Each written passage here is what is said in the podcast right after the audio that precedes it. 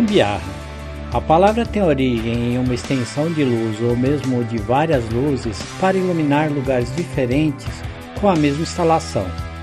Mas o termo ganhou muito mesmo a popularidade como soluções provisórias para problemas, na maioria técnicos ou em emergências.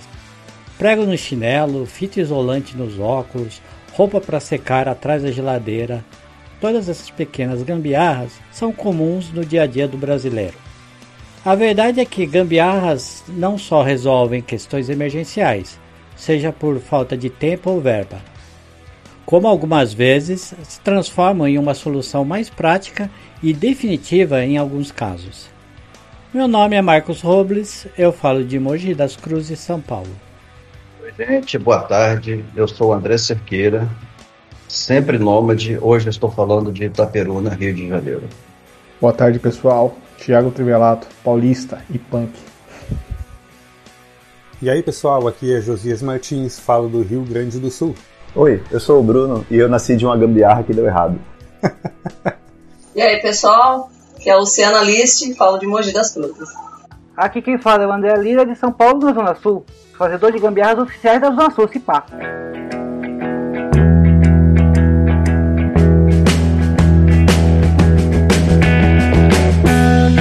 Gambiarra, né? Quem vive sem uma, né? O Josias. Ele que pensa. Pois é, o problema é que às vezes o cara faz algumas gambiarras que elas ficam tão bem feitas que elas ficam para sempre, né? Engenheiro é um cara que faz gambiarra e a gambiarra que o engenheiro faz depois fica para sempre. Essa é a grande verdade. é, é o cara que faz cálculo antes de fazer a gambiarra. Faz a gambiarra fazendo o cálculo, vamos ser sinceros. Eu não vou te mentir, mas eu faço isso mesmo. Que é pior que aquele Sérgio Naia que pegou a areia da praia. Lembra daquela porra que ele pegou a areia da praia e aí caiu um monte de prédio? Palace 2, não foi? Sim, a tragédia, acabou em tragédia. Eu cresci no mundo da gambiarra. A minha casa não tinha instalação elétrica embutida, nada, era tudo visível, tudo aparente. E não era bonitinho não, era tudo meio passado à moda caralha, né? De qualquer jeito mesmo. Aí os fios grudavam teia de aranha. Na cozinha, além da teia de aranha, você tinha a gordura da, da, da, da cozinha. Da frigideira. E aí ficava uma maravilha. Então, para mim, gambiarra é lugar comum. Segunda-feira de manhã. Ô Marcos, e como é que você lida emocionalmente com a gambiarra? O fato dela ser comum te incomoda? Ou você fica bem com não, isso? Não, eu fico de boa. É, tem algumas que eu falo, ah, chega de fazer isso, né? Eu fico com uma certa vergonha, aí eu vou lá e conserto, melhoro, né? Hoje, principalmente, hoje eu tenho um senso de estética mais desenvolvido. Mas a boa parte da minha vida, a casa era uma zona e gambiarra fazia parte. Então eu lido bem com isso aí. Eu tenho história desde criança também. Meu pai, ele era taxista. E para economizar, cara, quando vazava óleo, ele metia o Durepox lá nos vazamentos de óleo. ah, Durepox, quem nunca? Meu pai era um cara que, que, se metia a consertar tudo, mas ele era do tipo porcão, sabe? Então, além de gambiarreiro demais, ele não, não ligava nem um pouco para estética. E assim, tinha, tinha uma coisa que me incomodava muito. É, ele precisava na chave de fenda. A chave de fenda estava no outro cômodo. Ah, vai ficar muito longe para eu ir lá pegar a chave de fenda. Ele pegava uma faquinha, cara, e usava ao invés da chave de fenda, sabe? Ah, Tendo a chave de fenda, ele usava uma faquinha. Perfeito. Então a, a faquinha, faquinha é ficava com a ponta toda danificada porque ele tinha preguiça de pegar a chave de fenda. E os parafusos também. Exato. Eu não lido bem emocionalmente com a gambiarra, não. Eu já fiz muita, mas hoje eu evito o máximo que eu posso. Eu tenho algumas interessantes para contar daqui a pouco, mas hoje eu não, eu vou lá, pego a ferramenta certa, se não tiver eu dou uma vou no vizinho pedir emprestado. Não gosto não. O maior problema é quando tu precisa desmontar alguma coisa e aí ela tem um parafuso que não é padrão, né? O fabricante foi lá e inventou o parafuso. A Apple faz disso de vez em quando vai lá e troca o, o tipo de parafuso, né? Justamente para te não ter a ferramenta para não abrir. Aí não adianta, não tem como o cara é, fugir da faquinha. Ele tem a ferramenta do martelo também, quando você fica bem bravo, aí você mete o martelo. Esse negócio da faquinha, eu quando era criança, eu acho que todas as facas da minha casa eram facas de serra, aquelas facas comuns de pão, né? Aquelas faquinhas de, de serrinha, mas nenhuma tinha ponta. Todas elas tinham a ponta quebrada. Porque em algum momento. Eu tenho uma faca que tá junto com as minhas ferramentas, tá? É, é. As ferramentas de casa, tirando do meu pai, que meu pai era mecânico de carro, né? As ferramentas do meu pai ficavam na oficina. As outras né, ferramentas da casa ficavam na gaveta de talheres. Tudo ali era ferramenta. Falando em pai, eu não aprendi a fazer gambiarra com o meu, porque o meu nunca consertava nada. Então eu me lembro de ter 8, 7 anos e tentar trocar as coisas, ou tentar instalar, às vezes, o cabo da, da parabólica no fundo da televisão, sozinho, na base da dedução. Eu agradeço aos fabricantes que procuraram fazer cabos de formatos diferentes e às vezes coloridos, facilitaram a minha vida. Eu entrei no mundo da gambiarra sozinho, sem um apoio assim familiar. Né? A falta de apoio fez você ir para gambiarra? Sim, sim, exatamente. a primeira gambiarra que eu consigo me lembrar é, foi quando quando eu era ainda um, um, um pequeno piá de merda e passava Jornada nas Estrelas, a série, a série clássica na, na TV. Só que ela já tinha sumido dos canais tradicionais, não passava mais nos é, SBT e companhia, né? Esses canais maiores que é, têm facilidade de recepção, né? Aí passava num canal que era a, o canal 2, TV Guaíba, aqui no Rio Grande do Sul. E esse era um canal VHF lá no início do espectro, né? E caracteristicamente esse tipo de canal só pega próximo da cidade da transmissora, né? No caso ali só pegava em Porto Alegre, e para te conseguir pegar esse canal na minha região aqui, tinha que ter uma antena muito boa apontada para Porto Alegre, o que não era o meu caso. E aí tava eu lá, queria assistir Jornada nas Estrelas. O que, que eu fiz? Não tinha antena. Eu montei a minha própria antena. Fui na casa do meu avô, peguei um monte de pedaço de antena que tinha lá, peguei um, um sarrafo de madeira, comecei a martelar aquilo ali, olhei como é que era uma antena em cima da casa, comecei a martelar aquilo ali, fiz uma antena enjambrada, de pendurei um monte de fio em cima do muro, porque não sei, na minha cabeça eu achava que era só pegar um fio desencapado e esticar em cima do muro, ligar na antena e ligar atrás da TV. E eu fiz isso.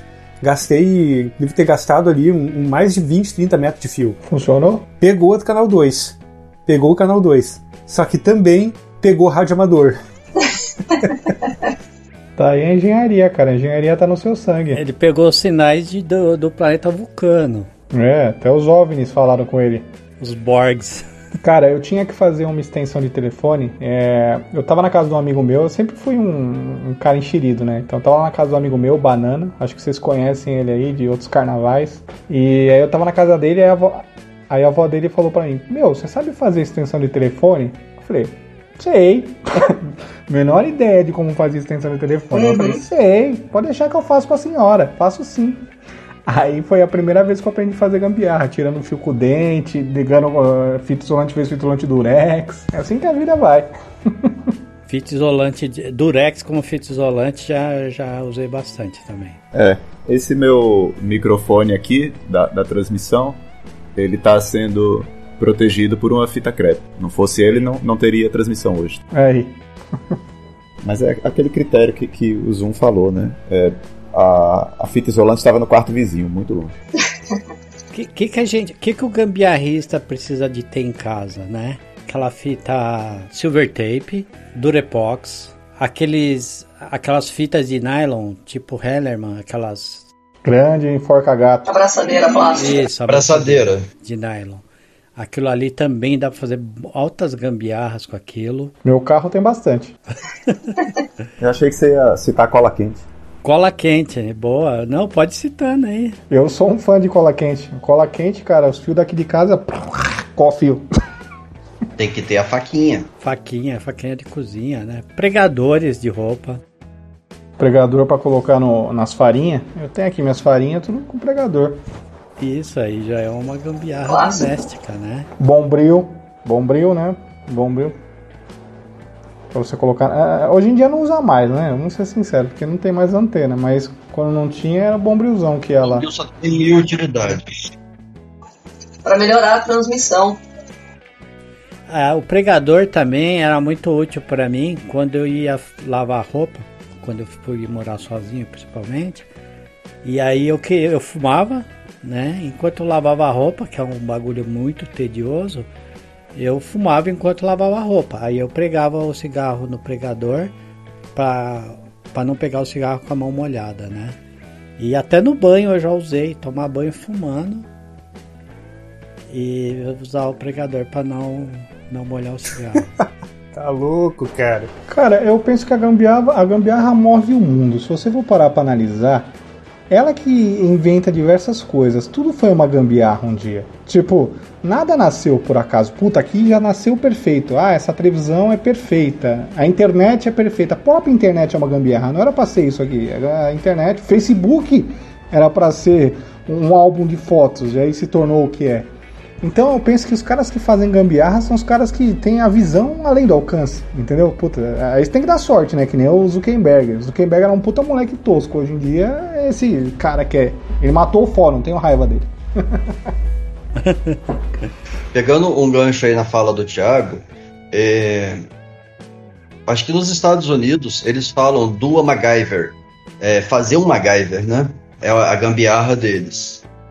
Mas é, eu acredito que a gambiarra seja uma coisa universal, que o mundo inteiro faz gambiarra, não, não é exclusividade nossa, mas parece que a gente é bem famoso pela gambiarra, né? Eu acho que o pobre, de modo geral, ele é muito gambiarrento. É, quando falta recurso, tem que sobrar faquinha, né? É que sabe, sabe, pensa assim, tu tem uma. Entrou a pandemia e tu passou a ter aula online. E para tua aula online tu vai ter que te pendurar o telefone de algum jeito. O que que tu vai fazer? Tu vai pegar ali um monte de prendedorzinho de roupa e vai montar um suportezinho para deixar o telefone na posição para te poder assistir a aula ali e fazer essa anotação. Não tem muita opção. O cara não tem grana. O que o cara vai fazer? O cara vai olhar o que ele tem em volta e vai montar o que ele precisa. Quem tem uma impressora 3D ainda, que nem, que nem eu tenho, ainda vai ali, faz um projetinho, inventa um negócio e imprime. Mas isso é um, é, é um luxo, né? É, são poucas as pessoas que têm. E aí tu trabalha com aquilo que tu tem. Seja cola quente, seja prendedor, seja fita durex, seja arame. Eu queria fazer streaming outro dia, live, né? Aí eu fazia, não tenho webcam, fazia com meu celular como câmera. Aí eu queria bom, dar um jeito de pôr o celular em cima da tela do, em cima do meu monitor, né? Aí eu fiz com cola quente, um, um, uma capinha de celular velha que eu tinha para encaixar o celular direitinho nela e um papel grosso aqui de uma caixa e montei um suportezinho que ele tem um ficou tipo um gancho que eu ponho ele por trás do monitor só fica a lente da, da câmera por cima assim do monitor como se eu tivesse uma webcam em cima do monitor. Ah não cara tu vai ter que tirar uma foto disso e mostrar pra gente. Eu, te, eu até mostrei já. Ah não não lembro dessa não. Vou ter que catar lá. E eu também uso eu tenho aqui um suporte de celular para carro que rasgou a borracha, a, ventosa, né? Aí eu pego, eu peguei ele, colei num, num tablet velho que tinha aqui, como para ficar como suporte. Agora eu uso ele como suporte celular, suporte da lupa. Quando eu quero fazer alguma coisa, preciso que segure a lupa, eu ponho a lupa no suporte de celular. Então eu vivo fazendo essas coisas assim, olho em volta, falar ah, isso aqui dá para usar, isso aqui dá para usar, tal. Eu penso que na faculdade de engenharia tinha que ter gambiarra. Sinceramente, cara. Os caras que tem gambiarra, os gambiarrentos, devia dar aula, cara. Sério mesmo, cara. Porque com isso, pô, a criatividade vai a mil. Eu sei que o Zoom não gosta, mas eu admiro a gambiarra. Eu sou do time do, ah, vai pra ali, é um caminho mais curto. Vamos lá, vamos embora. Até no programação, tá? Qual que é o jeito mais fácil de fazer a programação, software? Errado. Eu sei que tem o um melhor jeito, tá? Mas eu sou do time, vamos embora. Go Horse. Eu odeio. Ah, os caras cobram. Os caras os não é assim, a vida é assim, ó. Pá, pá, pá, pá, pá. Vou ficar. Não, vamos pro. Compartilha aí, Lu. Você tá quietinha? Quando seu pai não queria que vocês ficassem assistindo TV até tarde. É, meu pai, por ser mecânico, né, mecânico de automóvel, então ele manjava até de fazer alguma peça, se precisasse, se não encontrasse alguma coisa tal. Então ele acabava usando também essa inteligência para para casa, né? Minha casa sempre foi recheada de, de gambiarras. Uh, eu lembro bem de uma. Teve uma época que meu, meu, meu pai estava sempre construindo aqui em casa, né? É, sempre ou estava reformando a casa, ou estava ampliando, ou estava construindo outra casa. Então, é, eu posso dizer que a gente, de criança, a gente morou em várias casas sem sair do lugar, porque era tudo dentro do mesmo terreno. E uma dessas casas a gente mudou, a casa ainda não estava totalmente terminada, porque meu pai precisava alugar é, a casa da frente, né? Porque dava pra rua, então a gente foi morar na casa que era dos fundos, atrás da oficina. E não tinha porta no banheiro. Meu pai foi e colocou, arranjou um pedaço de napa, né? Aquela, aquele tecido curvinho, né? De, de sofá, que minha mãe era costureira, então sempre tinha uns retalhos de tecido. Botou na porta. Não, não, gente, é provisório, tá? Depois a gente vai colocar a porta. Foram-se anos a gente com, aquela, com aquele trapo na, na porta do banheiro. Do banheiro. Tá? E era um banheiro só para sete pessoas na casa, chuveiro, vaso sanitário. Tinha uma napa na porta. A gente tinha que chegar, dar uma chacoalhadinha assim na napa. Se alguém gritasse lá de dentro, opa, desculpa. Se ninguém gritasse, podia entrar. Era isso. Quer mais provisório que ajudas provisórias? o nome já diz tudo. E essa história que o Robes perguntou, da, da, meu pai não queria que a gente assistisse televisão, é aquelas épocas lá de inflação galopante, que tudo aumentava, conta de luz nas alturas, né? Aquela coisa do passado que não existe mais, né? É, então meu pai ficava lá de cortar, ele não queria que a gente ficasse assistindo televisão até tarde, porque a luz está acesa, a televisão está ligada, está gastando energia e tal. Meu pai botou interruptor no, no quarto dele ligado na tomada da sala. Então, cara, direto, assim, a gente estava lá assistindo tela quente, na última parte do filme meu pai desligava a televisão. Do nada, do nada, a televisão desligava na nossa cara. E ficava todo mundo assim, tipo. Acabou, o filme, o filme. Não, e aí isso aí virou. E, e pior que meu pai botou interruptor no quarto dele, era um interruptor daqueles grandões, assim, com um botãozão, a gente escutava à noite ele apertar aquele botão, fazia tec, bem alto. Virou um verbo dentro de casa. Gente, faz silêncio, o pai vai tecar. E o pai tecou, perdemos o filme. Era isso. Mas aí a gente descobriu que tinha uma outra tomada que meu pai falava que estava desativada, não estava. Então era meu pai tecar, desligar a televisão, a gente puxava uma extensão e ligava na outra bem baixinho. E ficava todo mundo com a cara na televisão para poder escutar o filme. Já aconteceu de meu pai levantar no meio da noite todo mundo lá assistindo o filme, ele tinha desligado, correu todo mundo. Nem lembro onde que eu fui. Só sei que eu saí correndo. Com medo que meu pai viesse pra cima da gente, que meu pai era muito bravo. Se ele desligasse a televisão, porque ele pedia pra gente desligar, a gente não desligava, a gente queria assistir filme e tal. Se ele desligasse lá e a gente estivesse usando ainda, era uma afronta, nossa. Eu ficava enfurecido. Vocês não querem imaginar meu pai bravo.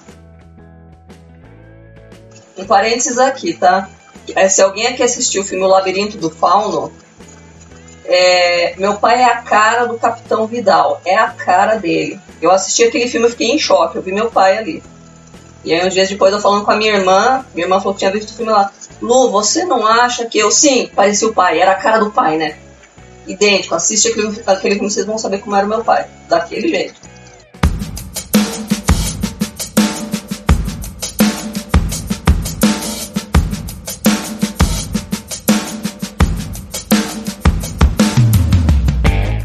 Na própria guerra também, né? Se você for parar pra pensar, quando a galera fazia sopa de, de casca de batata. É, é, aí é meu sogro, tá? É, meus pais não são da, da, de guerra, mas meu sogro é. Ele falava que os pais dele davam milho pros pombos para você poder comer o pombo na sopa com a casca de batata. Isso é as gambiarras da vida para poder sobreviver.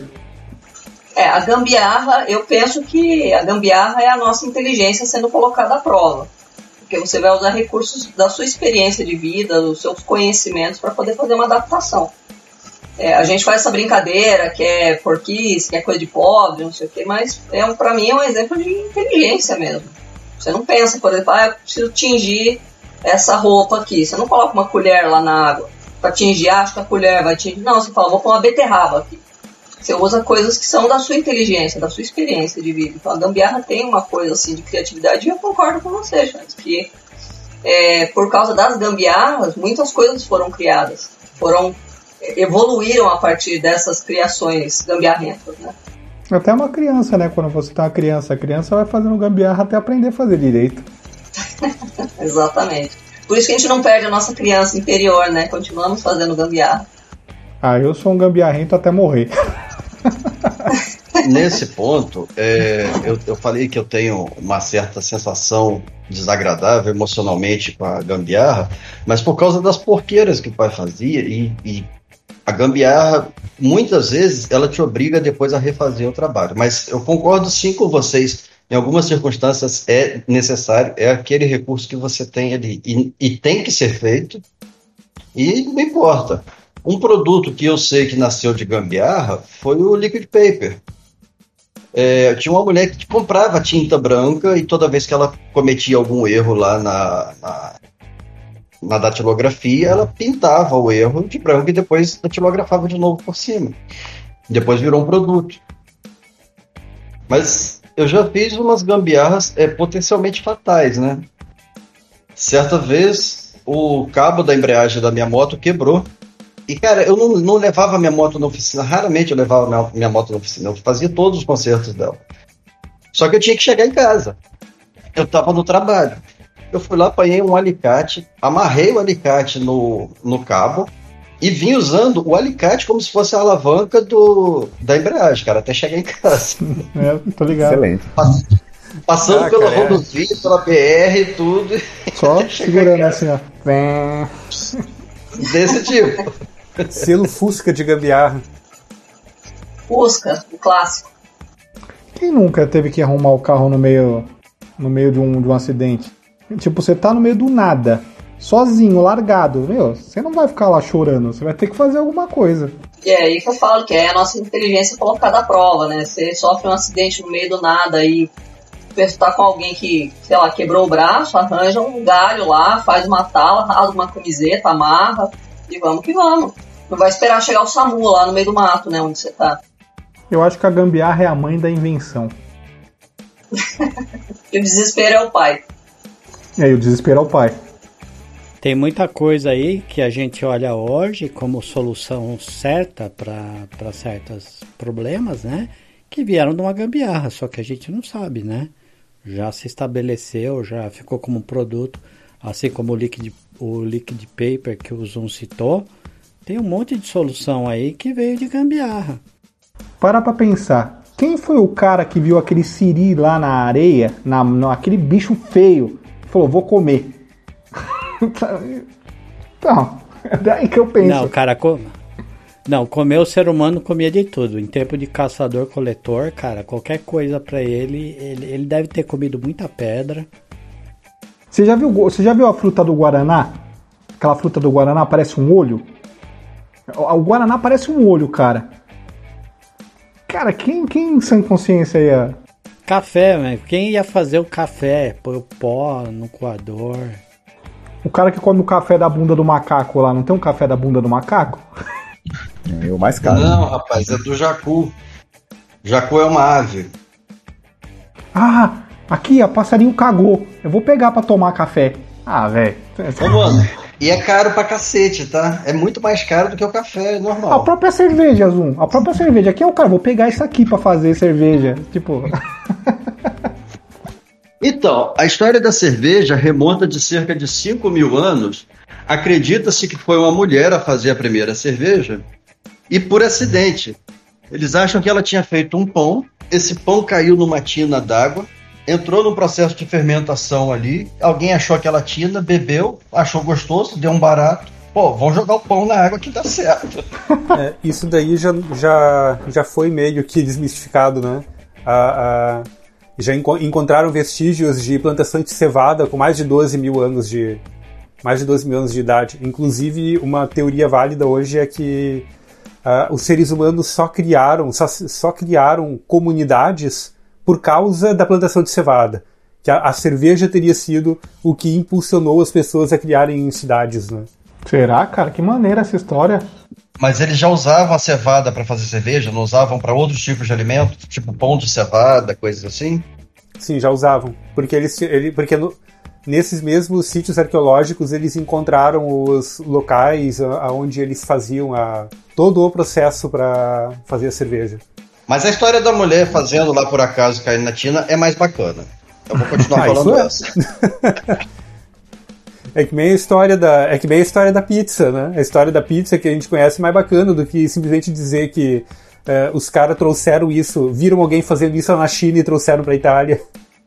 Eu, inclusive, estou para fazer uma gambiarra é, justamente para fazer a cerveja. Mas, assim, é uma gambiarra bem planejada, por isso a gente não pode. Vamos dizer dispositivo alternativo. O meu moedor de malte é manual. E, pô, é um processo muito chato, cara. Você fica ali rodando a manivela um tempão e não sai do lugar, né? É a parte mais enjoada que você faz. Então eu consegui uma roda de bicicleta que eu vou adaptar com uma correia e um motor. Porque senão vai gerar numa velocidade muito alta se eu ligar o motor direto. Eu preciso da roda de bicicleta para ela reduzir a velocidade. E aí eu vou ligar o meu moedor de malte num- numa roda de bicicleta para fazer o serviço para mim. Mas isso, eu não sei. Pra mim, gambiarra que fica não é mais gambiarra. É, a solução é, alternativa. Não, é por isso que A tô gam- solução alternativa. É, aí a, a gambiarra, que, sei lá, tu usou Durepox pra colar o fio do chuveiro pra ele não cair do lugar. E ficou lá, tá lá já há três anos, não é mais gambiarra. É uma solução alternativa. Vou fazer uma pergunta aqui pro Bruno, que ele tá quietinho e ele é programador também. Quando você pega no código uma parada que você não sabe o que, que é e tá lá, Aham. mas tem bug, você deixa ou você vai mexer? É claro que eu deixo. Você tá louco? Entendeu? Gostar. Não, me- não mexe no que tá lá, cara. É, é igual você ver a. Se o código for de outra pessoa, eu evito, porque eu não sei qual lógica a pessoa usou. E se o código for meu, aí é que eu não mexo mesmo, porque eu sei que foi mal feito, que vai quebrar. Se- Quando o código é meu, eu coloco comentário, cara. Pra, eu- pra eu lembrar. Eu, eu, sou, eu tenho meio. Qual é o nome daquela doença que esquece? Eu tenho um pouco disso aí. Uma amnésiazinha. Ele esqueceu o nome da doença que esquece. É, Esqueceu que o que você fez num código, cara, é a coisa mais comum do mundo.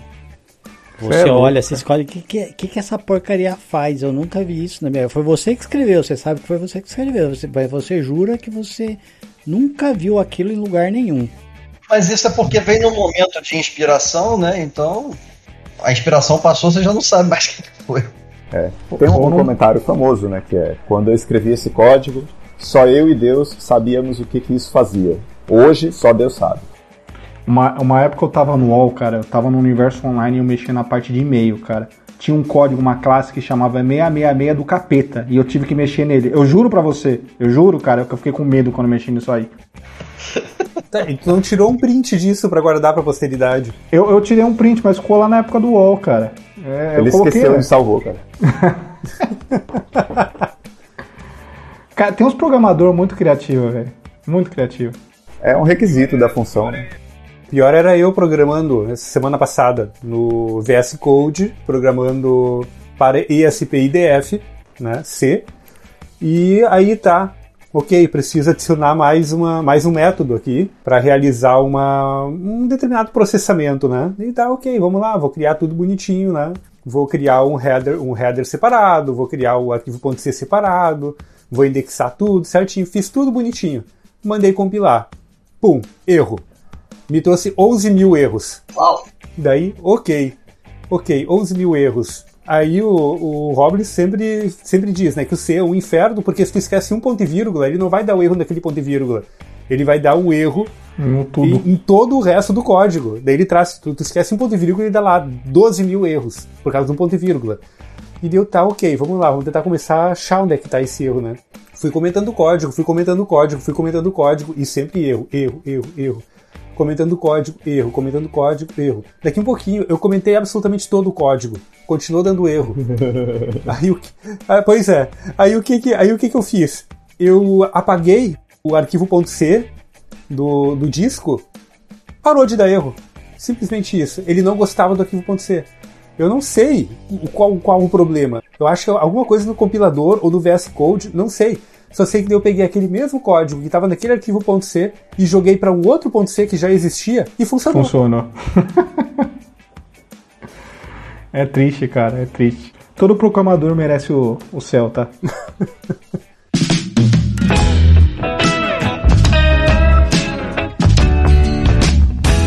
Cara, vou, vou contar uma gambiarra profissional pra vocês. Eu trabalhava meu primeiro emprego, quando eu era técnico informática ainda. E lá eu, eles tinham. Era, era uma indústria de técnica, peça técnica em borracha.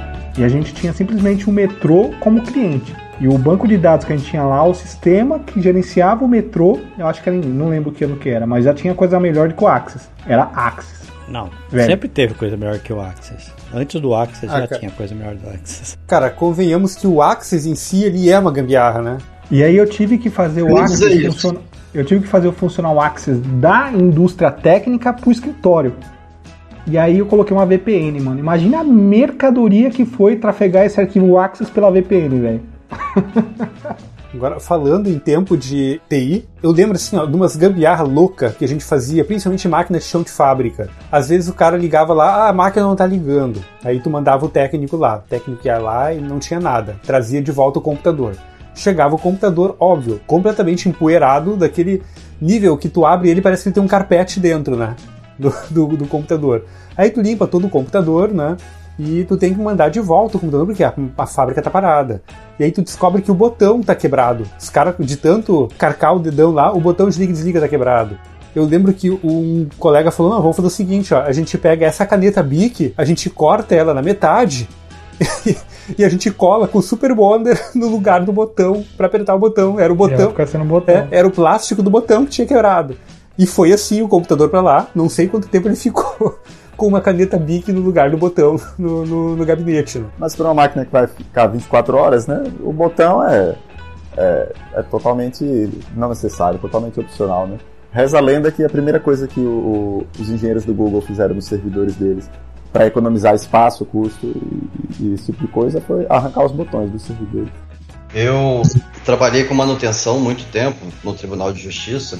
Essa eu não sei se se enquadra totalmente como gambiarra, não. Mas eu peguei uma máquina em certa ocasião em que eu troquei tudo literalmente duas vezes. Placa-mãe, processador, memória, HD, tudo foi trocado duas vezes e a máquina não funcionava. Tro- Troquei fonte duas vezes.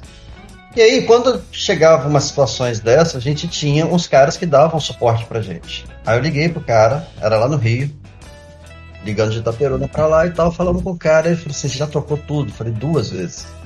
Ele falou, cara, faz o seguinte, troca o gabinete. Foi, cara, troquei o gabinete, a máquina levantou, cara, que raiva. Cê é louco. E Provavelmente uma tá- roupinha nova. Aterramento, cara. Mas você nunca vai pensar que é o gabinete, cara. Nunca. É, provavelmente estava em curto alguma coisa e trocou.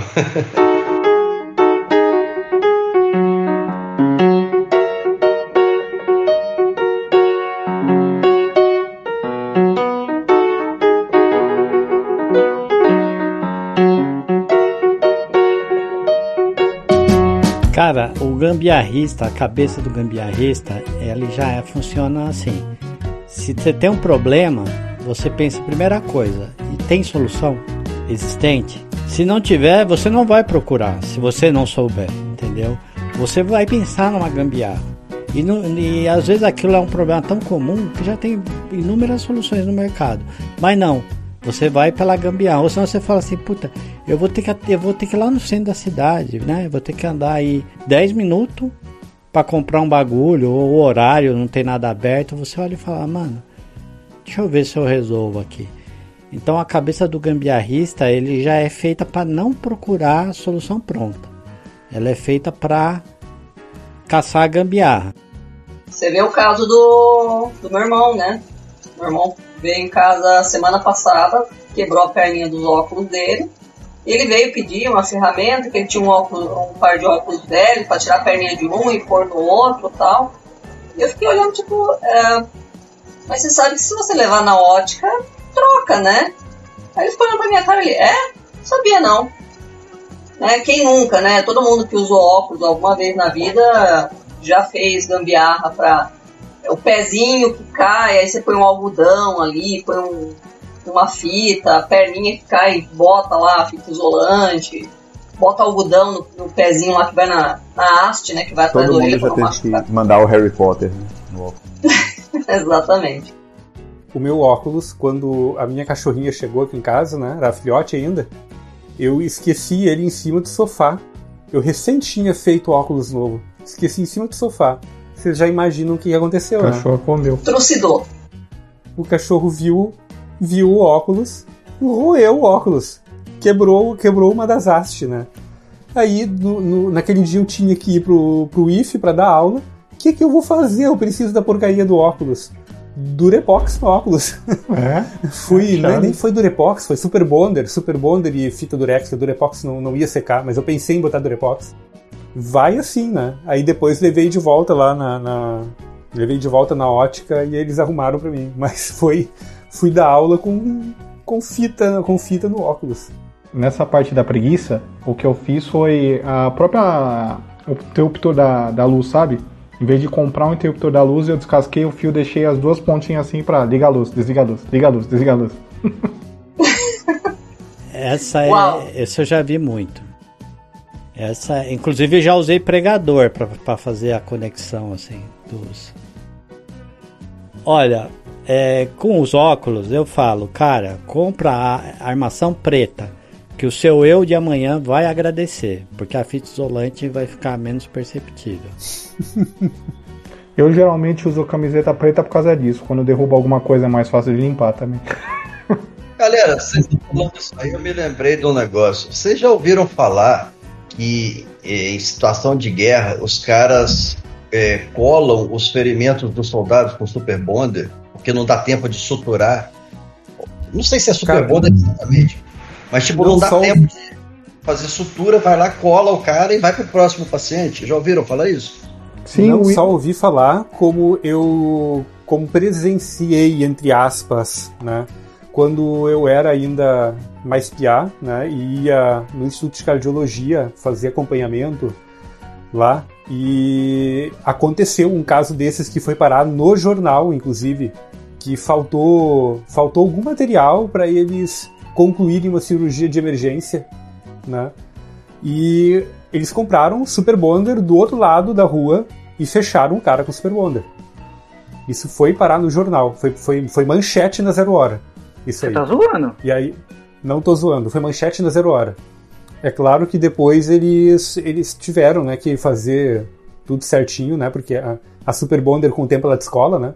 Mas ali na velocidade para finalizar, já vi sim casos dos caras fazerem isso. Mas esse, esse ferimento do cara era o quê? Era um tiro? Era uma. Era um corte? O que que era? Cara, eu não, eu não lembro. Eu não lembro da reportagem. Eu era, eu era pequeno, cara. Devia ter o quê? Uns 10, 11 anos isso. Eu lembro que eu vi isso na manchete. Ah, tá, isso é coisa que faz tempo, né? Eu sempre fui muito a favor do reaproveitamento.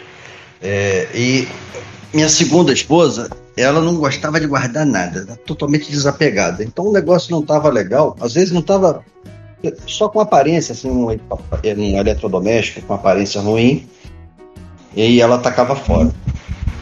Aí uma vez ela jogou uma máquina de lavar fora, pediu para que eu botasse na rua. Ao invés de botar na rua, escondi a máquina no quintal, cara. Fui lá, desmontei a máquina de lavar toda, arranquei as peças dela. Eu e a filhinha dela fizemos uma serra, comprei no, no, no material de construção uma serra dessas de maquita, fiz uma serra de bancada. Com aquela serra de bancada eu fiz um rack para a sala para botar a televisão em cima. Usando o motor da máquina de lavar. Você fez uma serra de cortar madeira com um motor de uma máquina de lavar? Isso. Você é um gênio. E, e teve, e, tem a, e tem a serra mais eficiente que você poderia comprar, porque o motor de máquina de lavar é um motor síncrono, é altamente eficiente. Vou dar um outro exemplo de, de gambiarra, mas uma gambiarra meio espertinha. Naquela mesma época lá que eu tava aprendendo a fazer extensão de telefone, que eu comentei pra vocês lá do Banana, é, eu descobri, porra, olha que legal, se eu, se eu colocar um fio no outro, o outro telefone funciona. Pô, legal, ligando um fio no outro, ó, tem várias extensões, bacana, tá funcionando. E se eu pegar isso aqui, colocar dois jacarezinhos, descascar, descascar o fio do orelhão? Será que eu vou conseguir fazer ligação do orelhão sem gastar cartão? Aí eu falei, puta, você é um gênio. Fui lá, coloquei o jacarezinho, pu, funcionou. Ligava pra mãe, pro pai, pro Pedro, e aquele orelhão ficou sendo um ponto central de ligação gratuita do mundo. E até eu coloquei uma época pra fazer descagem do, do, do discador, quando era descagem, saca? O, o cara usava o discador do IG para não pagar a internet e ainda usava o telefone da, da rua. companhia. E quem, nunca, quem Ah. nunca ligou a cobrar pro IG? Eu liguei a cobrar Twitter, dava? mas depois eles derrubavam. Dava, eles derrubavam depois. O, o bingo da ilegalidade já foi cumprido no programa de hoje. Eu não sendo preso, tá bom. Os caras revelando os crimes prescritos aí. Sim, é, falando ainda em, em telefonia, que o Xandes puxou o assunto, em casa, acho que muita gente passou por isso também, mas em casa meu pai também tinha, aquelas restrições com o telefone, né? Telefone de disco, fazia o quê? Colocava o cadeado.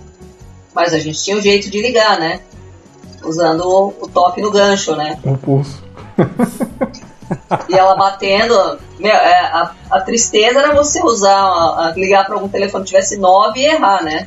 Eu me senti o próprio Também cara, aquele, aquele bagulho lá que faz é, código Morse. O próprio código Morse. Tu, tu, tu. É, é, telégrafo, telégrafo. Fiz muito isso, muito. Meu pai ia dormir, botava o o cadeado no telefone e ia- ia lá felizão, dormir, satisfeito que ninguém ia ligar. Ah, vai sonhando. Meu, a gente ligava pra muito lugar, assim, passava trote, sabe? Ligava. Tinha um telefone que a gente ligava, era um telefone da editora Record, da editora, que fazia a revista Média. E essa matéria saiu na própria revista Med. Todo mundo ligava para esse número de telefone da editora, tava era de noite, né? Tava tudo vazio, não, ninguém atendia o telefone, as pessoas ficavam conversando. Enquanto tocava o telefone, as pessoas falavam. Todo mundo ligando ao mesmo tempo, o telefone, você ia conversando entre aqueles tu de toque de telefone, pessoa ia conversando. Virou chat. Virou- era um chat, era um chat jurássico. E a gente ligava de madrugada, meu pai dormindo, a gente sincronizando o, o, o que a gente estava fazendo com o ronco do meu pai, tá roncando? Tá, então vamos continuar aqui.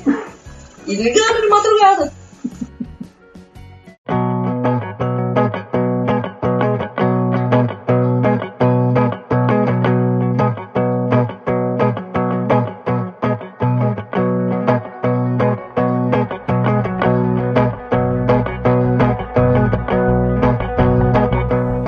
André Lira, e suas gambiarras, André Lira? Conte-nos aquelas Gambitec. Profissional, gambiarra profissional. Puta, cara, gambiarra profissional. Ah, Agora vai falar o cara do protótipo final. Pois é. O cara que tenho- usa Arduino com Alexa. Ah, cara, é que, é que é- são tantas que pensar em uma específica é complicado, mas. Puta, eu tenho uma, tem uma maravilhosa. Uma vez eu trabalhava numa técnica que fazia manutenção também de impressora. E eu fiz um curso e comecei a consertar impressora. E era na época de umas HPs da série 600. Era uma impressora e tinta, né? Que tinha na sua versão colorida e a sua versão preta e branca. E o que acontecia? Os cartuchos dessa impressora, eles eram, na época, né? Eles não eram tão caros, eles eram bem acessíveis até. Só que ah, 95% do que você encontrava no mercado era, era mercado cinza. Era a gente que comprava o invólucro do cartucho e, e, e vendia para alguém, e esse alguém carregava esse cartucho e, e vendia para frente, né? E né, o mercado foi, foi inundado por esses cartuchos de HP da série 600 recarregados.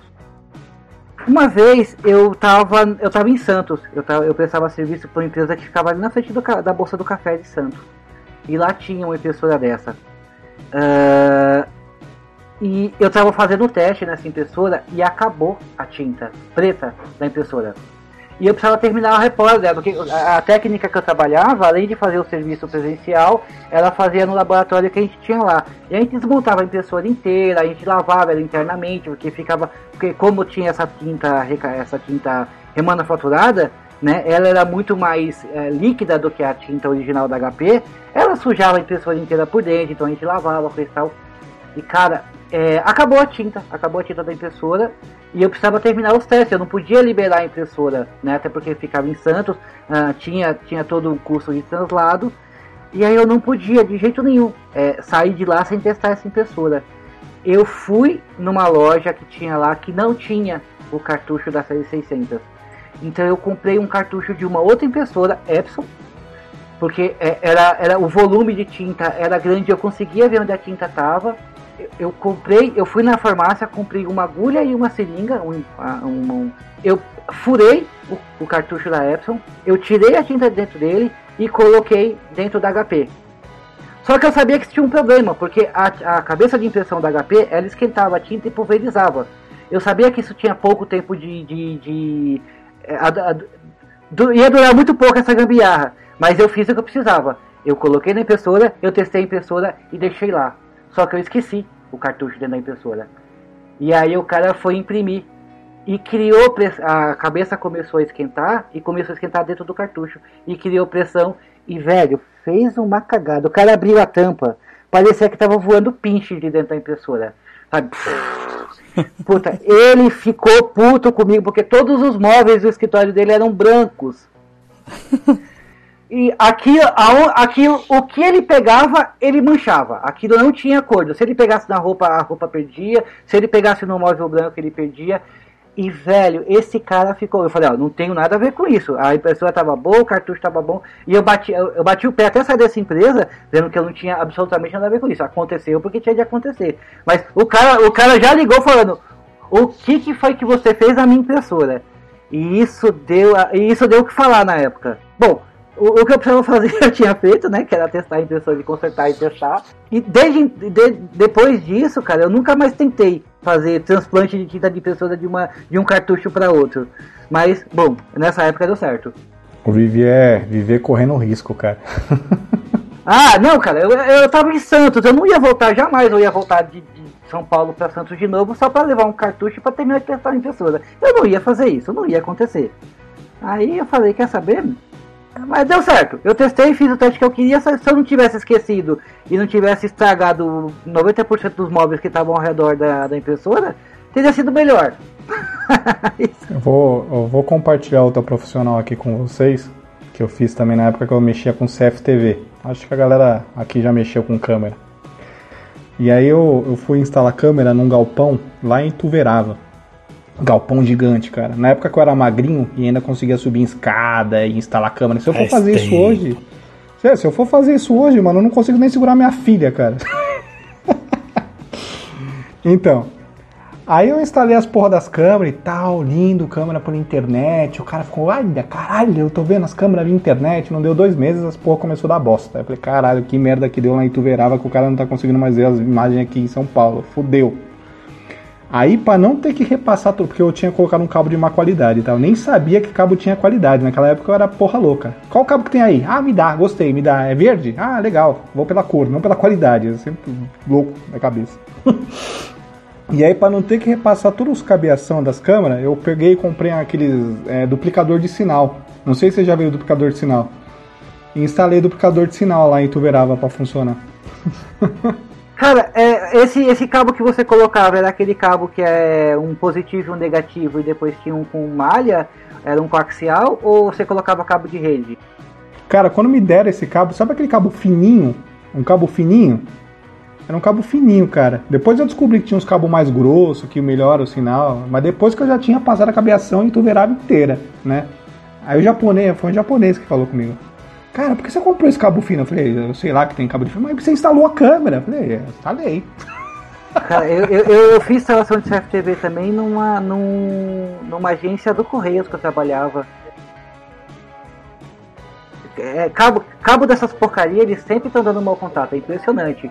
E eventualmente o cara me ligava lá falava assim, Ricardo, ó, tá parou de funcionar aqui. Eu falava, ah, chega lá no CFTV, tá na frente dele? Tá, coloca a mão em cima dele. Tá quente? Tá quente? Não. Então, dá dois tapas nele.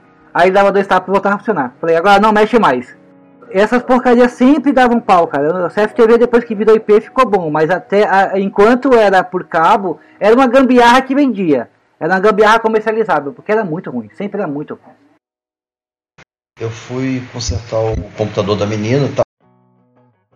Aí a solução, cara, foi tirar a tampa, do gabinete e botar um ventilador em cima até ela imprimir o trabalho e conseguir entregar lá para no outro dia ela arrumar uma solução definitiva para aquilo. Mas foi uma, uma gambiarrinha assim, de leve. O que eu ia perguntar, que acabou começando a rolar, é se alguém já te foi fazer uma gambiarra e destruiu o negócio que estava tentando arrumar. Nossa. Normal. Pra mim, errado é quando funciona, porque uma vez eu fui, eu fui, eu prestava serviço para um... Ah, o escritório que eu trabalho hoje. Na época eu era prestador de serviço para ele. Ah, era bom não contar isso, né? Mas bom, anyway. Ah, e aí eles tinham o servidor do principal sistema do escritório, o RP, não sei o que, ficava no servidor interno. E a atenção do, do, do CPD era 220. E a atenção de fora era 110. O que eu fiz? Passei a chavinha do servidor para 110, fiz a manutenção que precisava, coloquei ele dentro do CPD e liguei na tomada. Na hora explodiu. Aí, cara, o que eu fiz? Eu, eu fui no. Que não era um servidor, servidor puro sangue, né? Era uma máquina montada, era uma baita de uma máquina, mas ainda assim era uma máquina montada. E aí eu fui, eu abri a fonte, eu, eu fui até lá fora, eu, eu, eu fui na parte externa do escritório, eu abri uma tomada, eu cortei um pedacinho do fio da tomada do acende e apaga da tomada do, do acendedor de parede.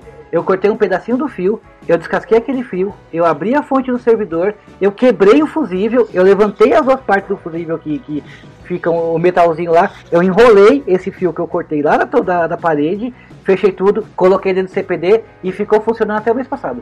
Seja que Deus quiser, né? Você é louco, cara. Esse viver é foda mesmo. Viver é vida louca. Quem, quem nunca, quem nunca botou um preguinho no lugar do fusível, cara? Tranquilo. Cara, vocês são, aí, aí vocês são vida louca demais, mano. Vida louca. Uma isso aí. vez eu peguei um. O videocassete queimou o fusível. Eu meti um parafuso no, no lugar do fusível lá, encaixou e aí o cara ficou usando o videocassete. Não tem pouco parafuso lá no lugar do fusível. Outro cara, outros caras que eu acho vida louca é cara que não tem aquele negócio no, no chuveiro, sabe? Põe o chuveiro direto, sem nenhum, nenhum fiozinho nem nada, e na fita isolante. Fita isolante no chuveiro Tem sem, o- aterramento. sem nada. E- vida louca total. Cê é louco. eu acho o pior, eu acho o pior o chuveiro sem o aterramento. O Então, cara que liga o chuveiro no neutro. Mas aí você vai pôr aterramento. Se não tem aterramento na casa, você vai ligar onde? Não tem jeito, velho. no prego. Ah, dá, o- No o Não, cê- dá o cê teu mora na- Por isso que por isso que eu, por isso que toda vez que eu ia pra São Paulo eu levava choque. Não, Não, eu não é- vou tomar o de jeito nenhum. Eu prefiro arriscar a morte. Cê é louco, não, mano. Se tem coisa que eu respeito, é chuveiro. E a única coisa que eu não faço muita gambiarra, muita gambiarra, chuveiro, respeito. E ferro, e ferro de passar também. Cara, eu já cheguei a abrir a tampa de cima do chuveiro, tem a parte de contato ali, tava um frio da. Tava um frio danado aqui em São Paulo. O que eu fiz? Eu abri aquela parte, eu abri o chuveiro. Tomar banho bem, com aquilo aberto? Abri o chuveiro bem pouquinho e colocava dois pneus naquela parada pra ele fechar o contato. Nah. E aí esquentar muito a pouca água, porque quando a água tá com pouca pressão, ele não aciona aquela paradinha. Então o que eu fazia? Eu arrancava Cê é aquela louco, tampinha, mano. abria um pouquinho e fe- fechava com dois prendedores feitos de madeira. Cê é louco. E aqui ia. Até parece que eu não vou fazer gambiarra no chuveiro. Não, não. Não, aí, aí, aí, aí ia ser muito vida louca. Não, e uma vez, aí por, por causa do esquecimento, uma vez eu fiz isso, e no que eu fechei o chuveiro, ele abriu um pouquinho. E na minha casa morava um senhor que ele era cadeirante, só que ele, ele tinha, tinha independência, só que ele tinha independência, ele tomava banho, ele fazia tudo sozinho, só que de cadeira de rodas. E aí ele foi tomar banho, na hora que ele tocou, o negócio soltou aquela água muito quente em cima dele. Rapaz, se arrependimento matasse. Eu quase matei o seu José, eu quase queimei o seu José, porque eu esqueci os dois perdedores presos lá naquela paradinha. E não foi a única coisa, a única gambiarra em chuveiro que eu já fiz. Ô, Tiago, o chuveiro, na verdade, é, a melhor contato que você tem é emenda. Mas emenda bem feita, emenda profissional. Porque aqueles, é, jun- aquela junção É. de parafuso, ela não é tão, tão eficiente quanto a emenda. Só que para manutenção, aquela, aquela conexão, né, é muito melhor. Então eu até uso mesmo aquele conector de louça, porque eu prefiro É de louça que eu tenho. é para dar manutenção. É o sinal de porcelana. É, É porcelana. Sinal de porcelana, né? Eu tenho muito respeito pro chuveiro, porque na casa da minha mãe, mas é porque meu irmão, meu- eu sou mais novo, tá? Meu irmão é mais velho. E eu apanhava, tipo, mais velho manda o mais novo. Lá em casa era assim. E cara, ele era um cara que não ligava pra nada, velho. E o chuveiro lá em casa, na casa da minha mãe, ele era aberto. Não tinha a tampinha bonitinha. Ficava aberto. E eu tomava um medo toda vez, porque eu já tomei. Quantas vezes eu colocava a mão, saca, pra abrir o chuveiro, tomava choque. Ah, eu fiquei com trauma disso aí.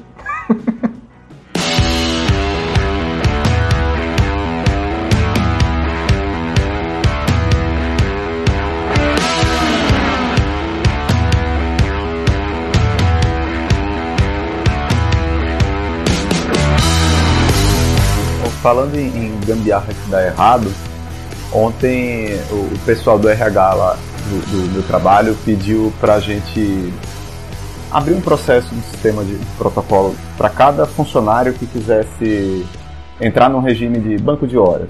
Uma frescura dessa. Como eu trabalho num tribunal, tudo tem que virar um processo, um documento oficial, tudo que poderia ser um e-mail, né? Aí fomos nós, né? Uma da tarde, no final do expediente, 20 nerds, cada um em sua máquina, criando esses processos. A gente não sabe usar o sistema, ficava um se apoiando no outro, né? Copiando os textos e colando. Estava quase tudo concluído quando o novato que entrou dois anos só, num tribunal, quem entrou há dois anos é muito novo ainda, né? É, disse que não, não conseguia entrar no sistema porque não tinha o CPF dele lá. Aí a gente ia precisar encontrar um chefe para acessar com a senha certa, fazer um cadastro do cara no sistema de, de protocolos e processos para ele poder acessar. Ou, como a gente tinha a senha do banco, a gente poderia fazer direto, né? Aí ah. era, era sexta-feira, uma e pouco da tarde, e o meu vizinho de mesa escreveu a consulta certa para atualizar o CPF desse cara. Mas alguns desses programas que atualizam a tabela, eles permitem que você vá apertando Enter para você escrever melhor a, a, a, consulta que você vai executar no seu banco de dados. E você tem que lembrar de selecionar a parte que vai ser executada. Ele selecionou é, o termo técnico, ele selecionou o update sem o where. Ele atualizou o CPF de 5 mil pessoas para o CPF do novato. Então, o meu processo agora é do novato também, o processo de todo mundo lá do setor. Agora tudo pertence ao novato. O Restore, é, o Restore está sendo executado nesse final de semana agora para a gente pegar o CPF do pessoal que estava cadastrado até semana passada e poder colocar de volta no sistema. Ok, isso daí pode ir ao ar? Pode, é, pode. É. Eu não falei onde eu trabalho, não falei qual sistema foi, então tá.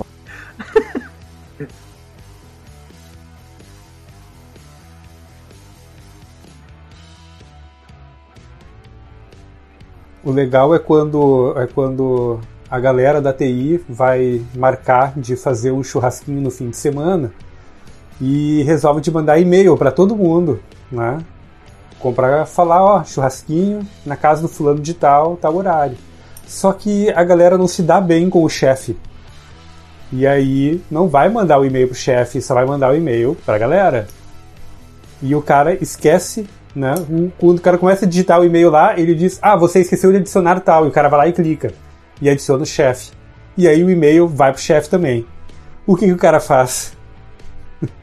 O cara acessa o servidor de. O, o cara acessa o servidor de e-mail com a senha de administrador, acha o mailbox do chefe, encontra o e-mail e apaga o e-mail no mailbox do chefe. Eu já pedi demissão por e-mail e bateu arrependimento e eu fui, entrei no, no, no servidor de e-mail e deletei a mensagem de pedir demissão.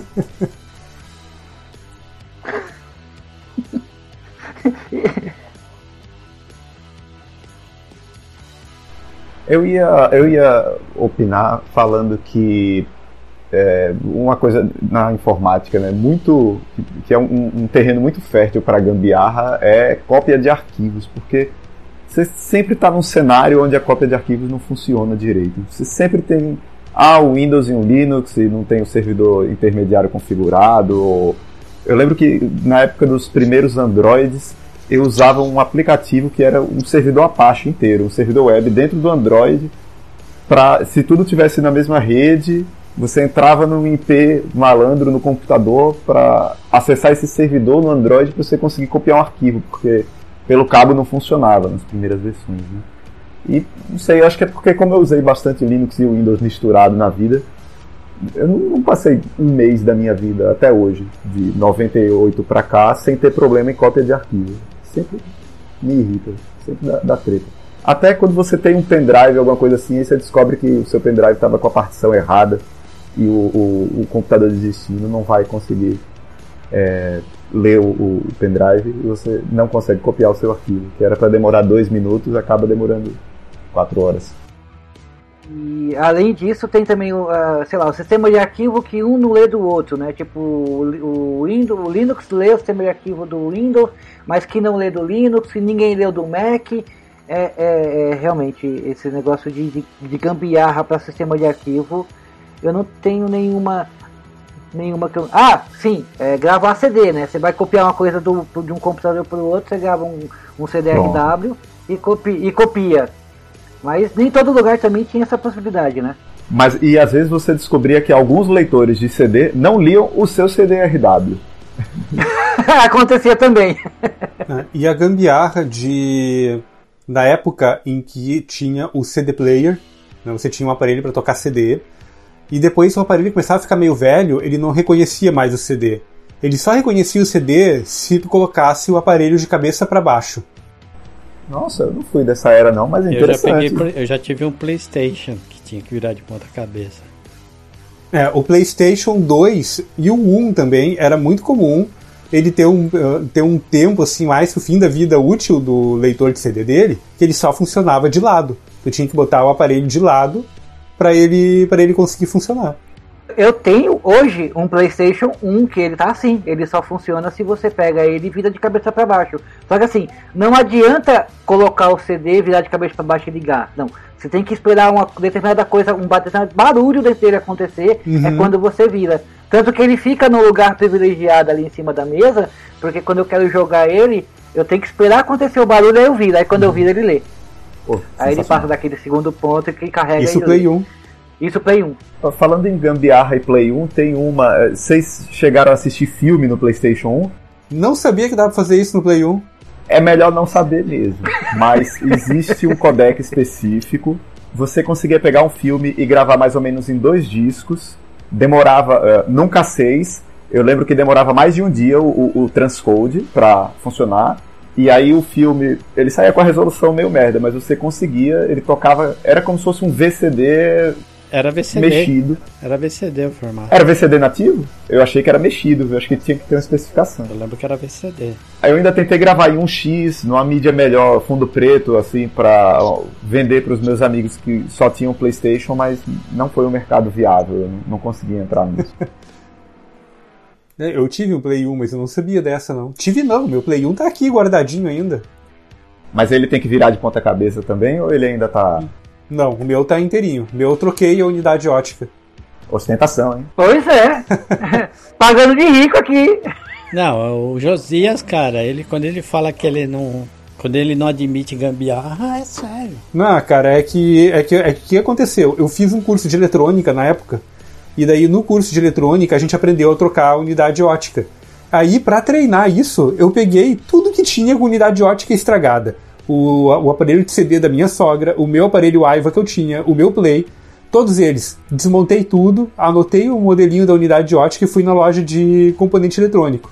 Comprei um monte de unidade ótica, troquei de todo mundo, ficou tudo funcionando por um tempo. O Play 1 ainda tá até hoje funcionando. Só que isso era meio caro, não era unidade ótica? Cara, era barato, era 14 pila. 14, 15 pila. Era. Aproveitando o episódio, eu ia perguntar se você não tinha usado um, um- um drive de computador daqueles de 32x no lugar, mas não, você já acabou com essa, essa curiosidade. Essa... Hum. Não, mas é que, tu, é que tinha é, unidades que eram compatíveis. Tinha, tu tinha que pegar um modelo específico para botar ali. Aí tinha algumas que eram é, intercambiáveis que tu podia usar. Eu lembro que tinha um modelo, um modelo da Hitachi, um modelo da Sony, um modelo da Panasonic e um outro da não era Philco, Philips. Eram quatro modelinhos aí que eram os mais utilizados. Aí tinha dois deles que tu podia trocar um pelo outro, que funcionava. E a diferença de valor era bem grande. Era tipo, um era 14 pila, outro era 40. Normalmente eu pegava o mais barato mesmo. Só que esse mais barato ele não ele quem escutava muito CD, que nem a minha sogra, por exemplo, que escutava muito CD, ele não durava, durava um ano e meio a unidade. Né? Aí tinha que trocar de novo. Falando em gambiarra e drive de CD, nessa época dos, dos gra- que os gravadores de CD se popularizaram, a LG ela tinha a proeza de fabricar tipo o mesmo drive de CD, trocar o firmware e mudava a velocidade e vendia mais caro ou vendia atualizado anos seguintes, né? E o pessoal ia e depois encontrava o firmware, trocava e atualizava. O drive que só gravava em 20x começava a gravar em 32. Não, mas eu, eu, eu não sei porque as pessoas tinham tanta pressa, porque você gravava um CD em- na velocidade mais alta, ele sempre ficava meio esquisito pra ler em qualquer lugar, É, né? perdia Eu- qualidade. todo, todo, toda vez, não, não só perder qualidade, como tipo, CD, até mesmo CD de dados. Você gravava ele rápido demais, uh, no caso em 32X, e não era todo leitor que lia, né? A gente tinha uma, uma. Era muito pulverizada no Brasil. Quando você gravava, você nem sempre ia reproduzir em casa, né? Você ia reproduzir no, no, no computador dos outros, no leitor de, de, CD, DVD, essas paradas que nunca lia quando era gravado muito rápido assim. Eu, eu achava. Eu lembro dessa história do pessoal querer aumentar a velocidade dos leitores de CD, mas eu, eu não vi um motivo para tal. E no fim das contas você ia gravar sempre em 1 ou 2x. É que o leitor de DVD, ele é uma. O leitor de DVD, né? O disco DVD, ele, ele em si é uma gambiarra, né? Ele é um negócio digital numa mídia analógica. Porque é, exato. É, é justamente por causa disso, né? Porque ah, não, não dá para botar muita velocidade, porque o que você tem ali são zeros e uns é, é, furados, né? derretidos numa película, né? E aí se aumenta muito a velocidade, ele não queima direito o, o, o disco, e aí a leitura fica prejudicada depois, né? Então, no fim, ele é uma, ele, a mídia em si ela é analógica, né? Tanto que uma, da, uma gambiarra que eu fiz, faço, fiz muito, né? É quando você quer ler o CD que está arriscado e você pode usar, é, polir ele, né? Você pode é, usar produtos de polimento para conseguir ler. Tipo pasta passar de dente. Ler. É, começa com pasta de dente, né? Mas se o risco depende do risco, você pode usar até massa de polir mesmo, de, de de polir, de, de polir automóvel para conseguir ler os dados do CD, né? Eu lavava o CD, era muito comum lavar o CD. Lavar sim. É, lavar eu também lavava. Então, lavar você tira a sujeira que está no risco ali e aí começa a passar mais luz, né? Aí às vezes resolve, mas depende da profundidade do risco, só lavar não adianta. Aí você tem que partir para um material mais hard mesmo. Mas a pasta de dente realmente, realmente resolvia? Isso era aquela coisa que a gente, ou alguém falou que dava certo e isso acabou sendo replicado por aí? eu usei. Eu uma vez. Eu usei e perdi Sim. a mídia. Eu usei. Ah, tá. Eu ia perguntar, você usou e deu certo? eu já usei e deu certo. Pasta de dente, caol eu só não usei até hoje massa de polir tinta de carro. É que você tem que estar tá com muita vontade de recuperar o que está escravado no CD para passar massa de polir carro nela, né? Por, por, às vezes outro dia eu, eu, tinha as fotos do Yuri bebê aqui, tudo em DVD. E aí. Ah, não, isso, isso, é coisa que você quer recuperar. Aí você perde, meu, você quer recuperar. É, antigamente, cara, quando quebrava fita de cassete, quando a gente ouvia a música no tempo da fita cassete, a gente remendava a fita cassete com durex. Né? Você já eu viu isso? Eu também fiz. Isso eu fiz, isso eu fiz também. Remendava com, com, com, fita, com fita durex. A, a fita transparente, né? Não a. É, isso. Sim, sim, a fita transparente. E você sempre tinha que cortar um pedacinho, porque você não podia nunca colar no lugar que tinha arrebentado exatamente, porque nunca ficava bom, né? Ele passava ali, ele acaba. A própria leitor do, do. A própria cabeça de leitura do, do, do deck passava ali e acabava levantando aquele pedacinho e acabava estragando de novo. Então você cortava um pedacinho, pegava um pedacinho de Durex. Então é que eu fiquei especialista nisso. Eu me lembro que eu tinha. É, eu sempre tinha que ter uma fita cassete na posição certa no, no deck para gravar as músicas que tocavam na rádio antes de ter computador, quando era bem novo. Mas acho que isso não se enquadra como gambiarra, não. Né? Não, isso é normal. Eu imagino que o produto era vendido para isso. É, a gambiarra seria você pegar uma fita que você já tinha, que tinha o lacre quebrado em cima para não gravar mais, e meter uma bolinha de papel ali, passar um durex em cima para conseguir gravar de novo. Né? É, eu fazia isso também. É, gambiarra, gambiarra é aquilo que tu colocou lá no grupo esses dias, uma extensão que eram dois plugs machos unidas por um adaptador. Lembra? Lá no teu eu? trabalho. Ah, eu sei. É, é o, o micro-ondas da gente. Não queimou ainda, viu? 2017, tá? Tá firme. Como é que é? Eu, eu não visualizei o, o, o que acontece no micro-ondas. Como é que tá lá? É que assim, a tomada tá, a tomada tá longe e eles não têm extensão. Aí os caras juntaram umas três, umas três extensões, só que as extensões elas eram macho macho dos dois lados. Não dá para ligar uma extensão na outra. Oi? Então eles, eles conseguiram um adaptador que ele era fêmea-fêmea. Aí eles engataram o macho de uma, de uma, de uma extensão no adaptador que é fêmea e engataram outra extensão do outro lado do adaptador. Meu Deus, que maravilhoso! Isso tá funcionando, né? Tá funcionando, tá funcionando lá. De acordo com. Você sabe, num- setor desse, o micro-ondas ele só não é mais importante do que a cafeteira, né? Se parar, todo mundo para de trabalhar para ir consertar. cara. E micro-ondas tem amperagem baixa, né? Não, no, no Brasil, é, é, gambiarra elétrica eu acho que é a coisa mais comum. Porque a gente passou por vários padrões de tomada diferente. Então a quantidade de adaptadores, é, é, é, T's, Benjamins, ou como vocês chamarem aí, que a gente tem é gigantesca, né?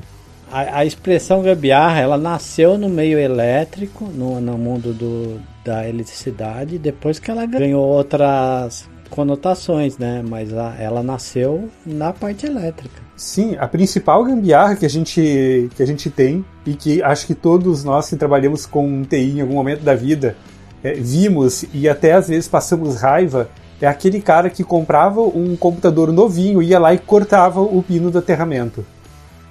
Necessário. serve? Vai fazer o quê? Mas não é essa a função daquele pino ser arrancado? Você vai trocar a tomada? Lacre. É, eu troco a tomada, cara. Eu, eu, no meu apartamento aqui, eu fiz aterramento em tudo. Eu não Mas quero queimar o Ah, me computador, irrita. não. Não me irrita, Geolias. tá errado. Cara, ó, tá vendo, tá vendo isso aqui na minha mão? Tá vendo isso aqui? Isso aqui é o- era o barramento da, da, da minha caixa. Eu tô mostrando pra eles o barramento de- é, negativo da minha caixa de energia. Eu tive que arrancar porque o, o gênio que fez a minha parte elétrica, ele não colocou esses. Eu não sei como é que chama isso aqui, esses terminais. Ele pegou os parafusos, ele enrolou o fio no parafuso e prendeu. Aí o que aconteceu? Ai, começa a oxidar. Começou a oxidar e quase botou fogo na minha casa. É, porque o, ate- o aterramento Eu- você não pode perder. Você não pode perder o contato É, dele por nada nesse o- mundo. Aí, aí sabe o que eu fiz? Depois Sabe os caras. aí sabe o que eu fiz? Eu os caras peguei- não sabem porque. Eu peguei esses. Depois os caras não sabem porque em países como Canadá e Estados Unidos o eletricista é um profissional credenciado, né? É, pois é. E aí o que eu fiz? Eu tirei essa barra de cobre, peguei todos os fios, descasquei todos eles, enrolei todo mundo junto e tá lá funcionando até agora. E eu quero ver quem vai tirar. Eu vou morrer daquilo vai continuar lá. Porque eu não vou mexer mais. Eu já vi ligação profissional que o cara enrolou, fez uma emenda com todos os fios e isolou bem.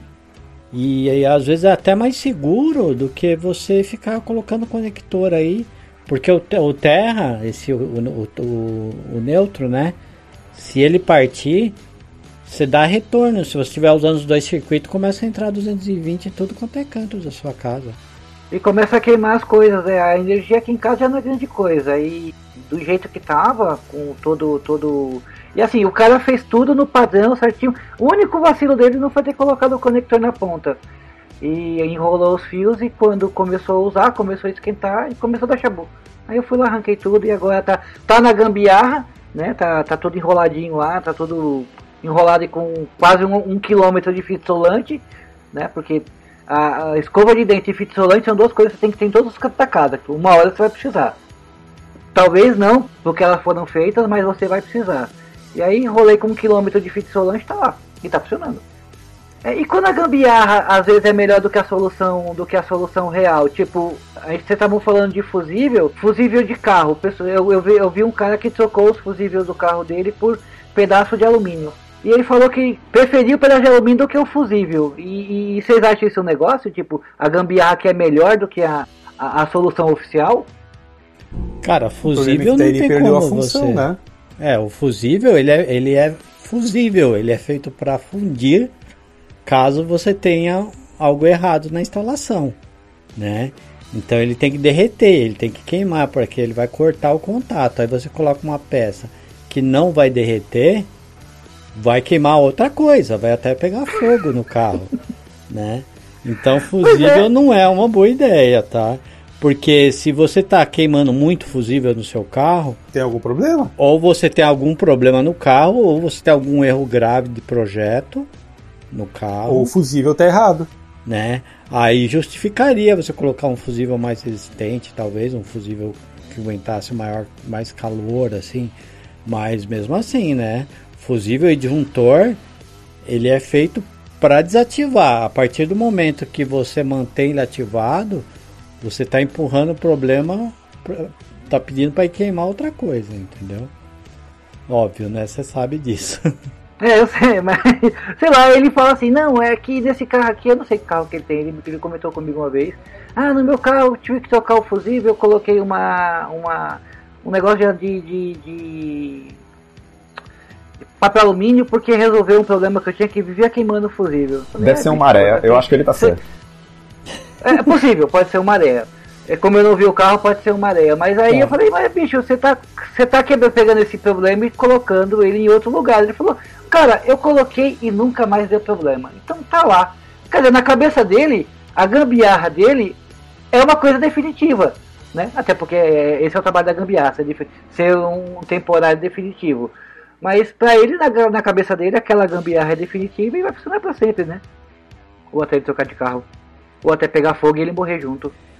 Cara, a gambiarra é, foi a gambiarra triste foi uma que minha mãe fez, porque a panela de pressão em casa entupiu uma vez e estourou a válvula de segurança. O que, que minha mãe fez? Tapou a válvula de segurança com o miolo de pão. Explodiu a panela de pressão Explodiu? Explodiu, explodiu na cozinha, com ela na cozinha, sorte que ela não se machucou. Mas, meu, arregaçou. Assim, é, quebrou os vidros do vitrô, que o fogão ficava embaixo do vitrô. Estourou quase todos os vidros do vitrô. Afundou o fogão, arregaçou o fogão, foi embora, foi pro saco. A panela arregaçou, a tampa da panela saiu, né? E quando a tampa saiu, a panela entrou no fogão. E fora o susto, né? Então, é, eu tava na rua, eu ouvi estouro. Olhei para dentro de casa, olhei lá para casa, pra, bom, parece que vinha de lá, né? E vi a fumaça saindo pela janela, assim. Da rua eu vi o estouro, cara. E é, tá aí, né? A gambiarra ah, estourou a válvula de segurança. Já chama a válvula de segurança. O que, que você faz? Você pega a tampinha da panela, leva lá no cara que conserta e o cara troca a válvula de segurança para você. Você paga dois reais pro cara, entendeu? E nossa casa sempre foi assim, por isso que eu, eu sou acostumado com gambiarra. Porque em casa, a primeira solução é a gambiarra. Depois você vai ver o jeito certo de resolver, entendeu? O problema é quando fica gambiarra. É, como eu disse, né? Aquela gambiarra que é, que é temporária e o temporário definitivo. Tipo o fio do o, o cabo micro USB né, do celular que tu conecta, ele já está com mau contato, e aí tu começa a torcer o telefone, dá um 360 no telefone, aí ele volta a funcionar. Aí passa um tempo, só um, um, um, giro não dá mais. Daí tu já torce ele duas vezes e assim tu vai indo, vai dando giro nele para ele ele dar o contato. Até que chega num ponto que fecha um curto na USB e queima a porta USB do, do celular. Mas é para isso que eles vendem o cabo de um metro, para você ir torcendo ele até meio metro. Né? então... E aí, Lu, tem mais umas gambiarra pra contar pra gente? Ah, meus históricos aí, tirando as gambiarras tradicionais que todo mundo tem em casa, né? Chinelo pra segurar a porta, saquinho com alguma coisa pesada pra segurar a porta e tal. Eu acho que é. Preguinho é, as histórias. Hã? O preguinho na Havaiana preguinho na Havaiana. Então, a gente não fazia isso em casa, porque tinha uma feira aqui perto que sempre tinha. É, que vendia a tira do chinelo, né? Então, quando arrebentava, quando arrebentava a tira, a gente trocava a tira, então, mas só comprava uma só, não tinha aquela preocupação de, ah, o chinelo é azul, compra a tira, compra um par amarelo, só tem amarelo, compra um par. Não, compra só uma amarela, fica um chinelo com uma tira azul e uma amarela. Normal. Mas quando o chinelo arrebentava, ele ganhava, até a gente não usa, não, não dá para usar mais, aí ele ia ganhando outras funções, né? O pedaço do chinelo virava qualquer coisa, né? Como eu falei, calço de porta, calço de mesa, e assim vai.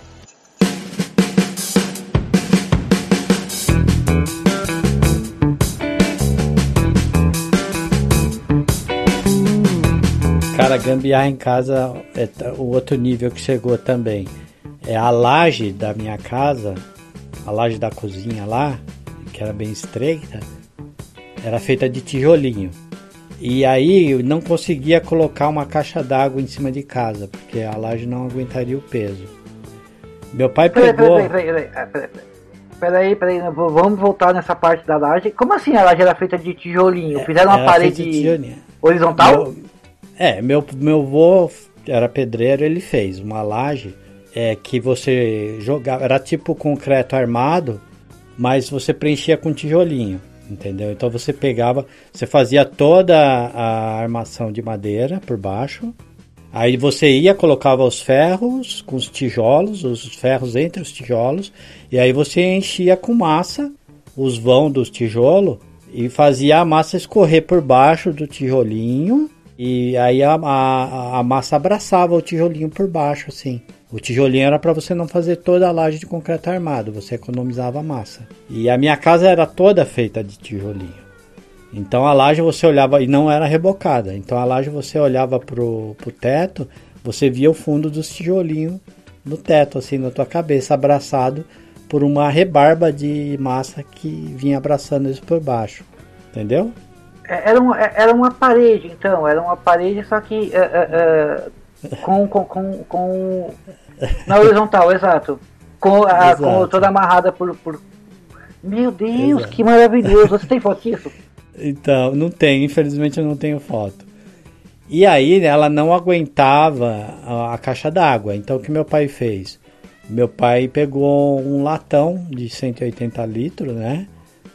Pintou de zarcão, é, é, protegeu ele com um zarcão para ele não enferrujar e fez o encanamento dele ele virou nossa caixa d'água. Então você olhava em volta, assim, você andava ali no- nos bairros em volta e você olhava para minha casa, você achava ela de longe, porque tinha um barril laranja em cima da casa. Era esse nível de gambiarra.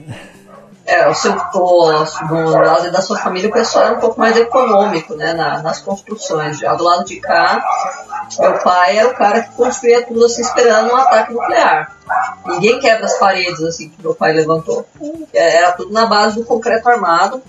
Cada pedreiro que vem aqui, ou inclusive o que costuma fazer serviço aqui, ele já. Você fala pra ele quebrar uma parede e começa a dar risada, assim, ai meu Deus, vou levar dois dias pra quebrar. Se não aguentar um helicóptero aqui, das coisas que o pai dela fez, não tá bom, não foi ele que fez. Não, só que aí tem um detalhe, né? É, eu acho que meu pai fazia às vezes um cimento tão grosso, assim, tão pesado, tão denso, que às vezes dá problema de rachadura, né? Uma das casas que a gente morou. Essa que eu falei que tinha o banheiro com a, a porta de, de, de napa, de corino, né? É, a laje dessa casa é, começou a dar rachadura, começou a trincar, então começou a dar infiltração. E aí é, começou a pingar, quando chovia forte, assim começou a pingar no meu quarto, que eram minhas irmãs, e bem em cima da minha cama. E aí eu falo, pai, tá pingando aqui e tal. Ah, isso é fácil de resolver, é só fazer um caldo aí de cimento, a gente joga ali e para de pingar. Aí nunca fez. Ele nem tá mais aqui e nunca foi feito. E muitas vezes eu tive que dormir abraçado com balde. Né, porque tava pingando na minha cama, não tinha o que fazer. Ou dormia com guarda-chuva ou com balde. Esse era o nível da gambiarra. A gambiarra era fazer o tal do caldo para não infiltrar. Como meu pai não fazia, eu dormia com guarda-chuva ou com balde. Que não funciona também, viu? Já, já vou dar um spoiler. Mas, mas pelo menos tentasse, né? Mas nem isso. É, você tá falando de gambiarra de pingueira. Uma vez eu descobri que se você pega aquela pedra de sabão ah, e você coloca na pingueira, ela para de pingar. Não assim, pra vida toda, né? Mas fica, por alguns instantes, ela para de pingar.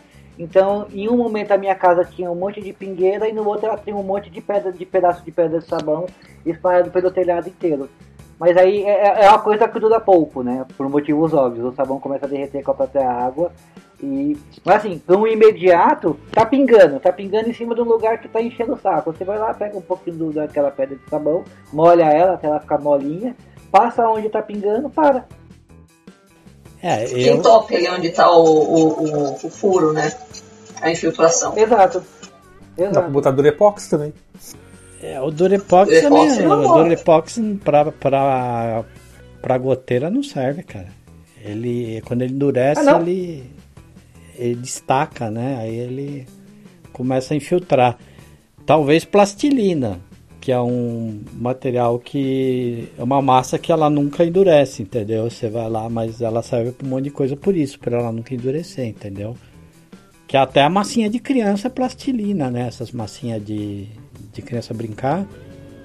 É plastilina que chama. Eu trabalhava em um lugar que a gente usava para molde, molde de fibra de vidro, trincava assim, eu fazia furinho falha de molde, né? Bolha de ar, que ficava aquele buraquinho, a gente metia a plastilina ali, ó. Durava até sair. Mais alguma gambiarra escabrosa aí pra. Cara, eu tenho gambiarra o tempo todo, que é tanta gambiarra. É, gambiarra é até um assunto meio difícil que para muita, pra muita coisa nem é gambiarra mais, né? Já é a situação corrente, é o que a gente faz naturalmente. Esses dias eu precisei de um face shield que eu fiz? Eu peguei uma folha de, de acetato, dobrei ela em cima de um óculos de segurança e prendi ela com presilha de papel. Ficou um face shield sensacional, cara. E aí ontem eu fui na Calunga, ontem não, quinta-feira eu fui na Calunga e vi lá o face shield por seis reais. Eu fiquei com vergonha, cara. Por que que eu fiz essa merda? seis reais o bagulho, cara. Eu... Então eu faço muita coisa assim de pegar o que tem em volta e sair improvisando. A Lu sabe, a Lu tá acostumada. E a Lu vai de boa. Ela olha assim e fala. Pra ela é. Prendi mais uma. É. Eu olho e falo, prendi mais uma, que legal. É é uma terça de é que, manhã. Assim, né? quando, quando, quando, quando, quando, eu, quando eu era casada, minha ex-esposa ela não era chegada a nada disso, de fazer gambiarra coisa e tal. Ela, em algum momento ela desistiu. Ela falou assim: ah, não vou reclamar mais não. Porque, assim, é, é, foi logo quando a gente casou, sem grana, a gente comprou um apartamento, tava absolutamente sem grana, e tal. Então, aonde podia ter gambiarra naquele lugar, tinha. E não era pouca sabe? Do tipo, eu coloquei. O, o, piso era aquele carpete de madeira que ficou muito famoso durante um tempo. E eles vendiam aquilo com a colocação. Só que se você comprasse sem a colocação, ficava coisa de, sei lá, 3, 4% mais barato. E obviamente eu queria economizar esse dinheiro. E aí chegou aquele troço lá. Uh, e aí a colocação era feita com uma cola que só eles tinham. Eu peguei cola de sapato, diluí. Eu peguei cola de sapato, diluí e prendi, e até onde eu sei tá lá até hoje. E, e assim, fui espalhando é, é, no chuveiro também. O chuveiro também tinha os ganchinhos pra poder deixar a água mais quente. A nossa cama era. a nossa cama era um colchão desses de encher. E aí eu, fui, eu peguei todas as caixas de papelão e empilhei. E aí coloquei esse colchão de encher em cima. Virou uma cama maravilhosa. E ficou lá, tipo, sei lá, uns 6, 7, acho que 6, 7 meses. A cama em cima de, de caixa de papelão, que ela deu altura, né? Não ficou colada no chão, não que tivesse problema, né? Mas uh, uh, uh, não ficou colada no chão e a gente ficou dormindo assim durante muito tempo. E, cara, aonde podia, literalmente, onde podia espalhar gambiarra naquele lugar, eu tava espalhando, porque a gente não tinha dinheiro para nada. É, a criatividade, né, para contornar o problema de dinheiro, né? É, exato, guarda-roupa, guarda-roupa é da caixa de do, do, a caixa do fogão. O fogão, a gente comprou o fogão, aí o fogão veio com uma caixa, em vez de jogar fora, veio guarda-roupa. E assim foi indo até, até a gente poder comprar tudo, que demorou bastante tempo, não foi rápido. E assim, quanto mais essas coisas eu colocava naquela casa, mais aquela mulher falava, será que eu tô fazendo uma coisa boa da minha vida casar com ele? Aí depois eu fico me perguntando porque tô solteiro e, e não sei porquê, né? Por causa da gambiarra. É, pois é. Eu acho que você não fez gambiarra o suficiente, cara. Se tivesse feito um pouco mais. Ah, gambiarra. Se a gente for lembrar de todas as gambiarras que a gente tem, ou já fez, ou já viu alguém fazendo, é, tem muita coisa que assim é, é bem o padrão, assim, todo mundo faz, né? Tem, tem uma gambiarra sua que eu achei genial, eu uso até hoje. É, a gente ganhou aquelas lâmpadas, aquelas luzes de LED USB que você liga no. Aquelas flexível que você liga no, no notebook assim. A gente ganhou duas dessas da Xiaomi. Ah, eu acho esse negócio uma massa. Aí a Lu pegou e ligou no power bank e virou uma lanterna. Então quando acaba a luz em casa, a gente não pensa em vela, a gente ela pega o power bank dela, eu pego o meu, cada um tem uma lâmpada dessa, a gente encaixa ela no power bank, depois a gente vai atrás de vela.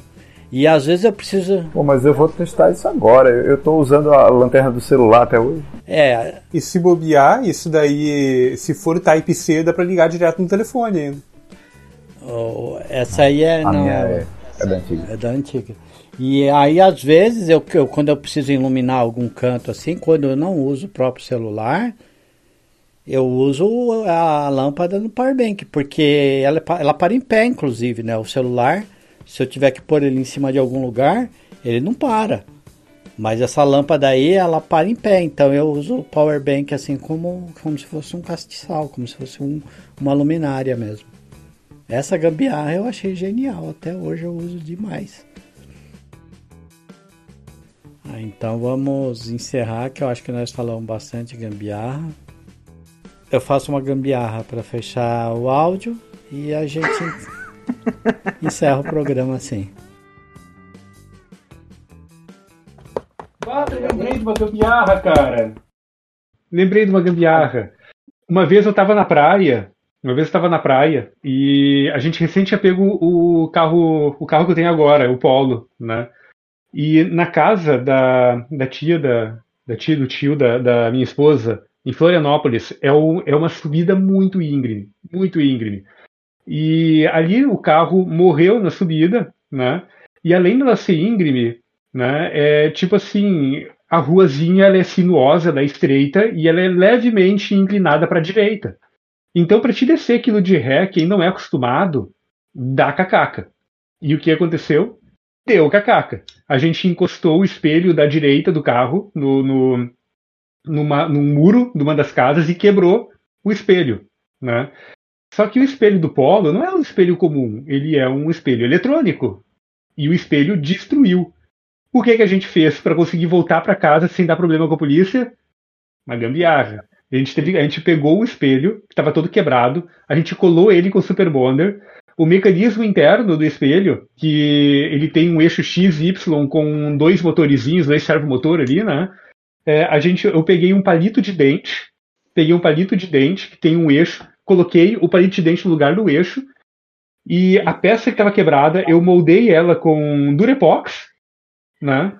E encaixei a tampinha do espelho no lugar e peguei aquele espelho que estava todo colado com o Super Bonder e botei no lugar. O troço ficou funcionando. O troço ficou Você funcionando. colou, você colou incluindo o vidro? Sim, O vidro também quebrou? Eita. sim, o vidro também quebrou. O vidro também quebrou. Ele quebrou umas 4, 5 partes. A gente pegou aquilo ali, fez um mosaico do espelho e colou no lugar. Ah, não. Funcionou. Depois a gente voltou para casa, né? É, E eu só tirei o espelho, a máquina que tá lá, tava com Durepox, um palito de dente no meio, ficou. Tá lá até hoje. Funcionando. Virou permanente. Virou permanente. A gente só trocou o espelhinho. E a máquina tá lá funcionando até hoje.